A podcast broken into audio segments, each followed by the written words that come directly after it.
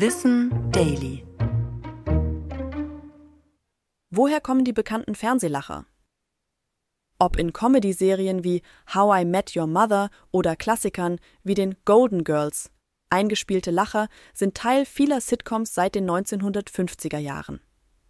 Der Erfinder dieser Lachkonserven war Charles Douglas, ein US-Ingenieur, der 1953 auf die Idee kam, Lacher vom Tonband zu verkaufen. Er bastelte aus Tonbändern und Schreibmaschinenteilen die Laughbox. Deren Tasten steuerten endlos Tonbänder auf der umgebauten Schreibmaschine. Jede Taste war mit 320 unterschiedlichen Lachern belegt, die Douglas aus Fernsehsendungen archiviert hatte. Bei der Serie Life with Father spielte Douglas zum ersten Mal Lacher ein und bearbeitete das Gelächter. Das kam gut an.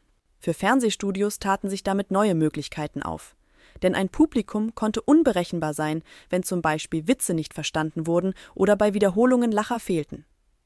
Außerdem konnte man feststellen, dass Comedy-Serien mit Lachkonserven von den Zuschauern tatsächlich als witziger empfunden wurden. Das Publikum, das zu Hause vor dem Fernseher saß, bekam so das Gefühl, Teil eines Publikums vor Ort zu sein.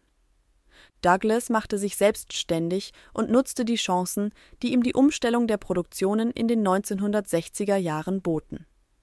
Das Studiopublikum wurde weggelassen und die Sendungen später mit Lachern versehen.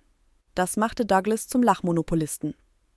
Bis in die 1980er Jahre hatte er damit großen Erfolg, bis andere Produktionsfirmen mit ihm konkurrierten. Heute sind die eingespielten Lacher aber kaum noch in Serien zu hören.